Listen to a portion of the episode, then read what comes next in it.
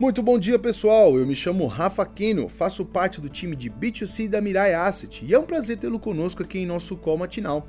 Hoje é quinta-feira, 18 de agosto, e vamos com as principais notícias do mercado, falando um pouco sobre o fechamento de ontem. O Ibovespa mostrou mais um pregão se descolando do exterior em dia de divulgação da ata do Fed.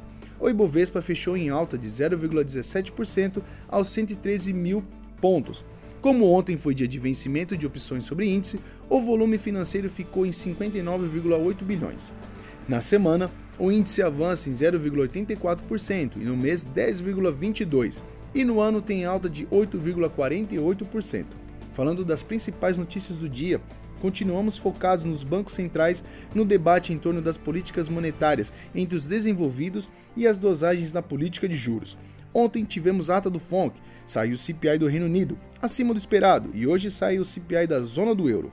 Na ata, falou-se na redução do ritmo de aperto monetário, mas isso não foi uma confirmação, apenas uma hipótese, com a condução do Fed na dependência dos indicadores econômicos.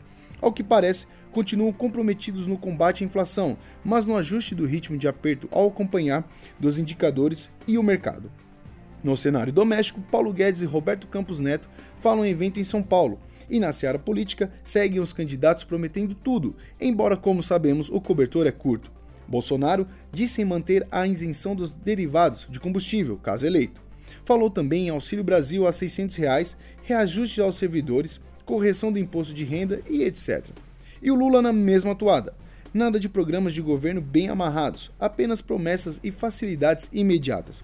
No fronte econômico, segundo o IFI do Senado, o reajuste do judiciário em 18% deve gerar um efeito cascata sobre os outros poderes, tumultuando ainda mais o país.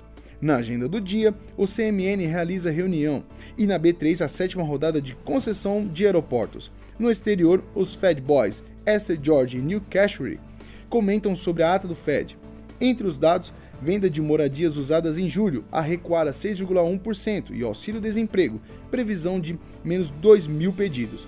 Pessoal, essas foram as principais notícias. Tenham todos um excelente dia e bons negócios!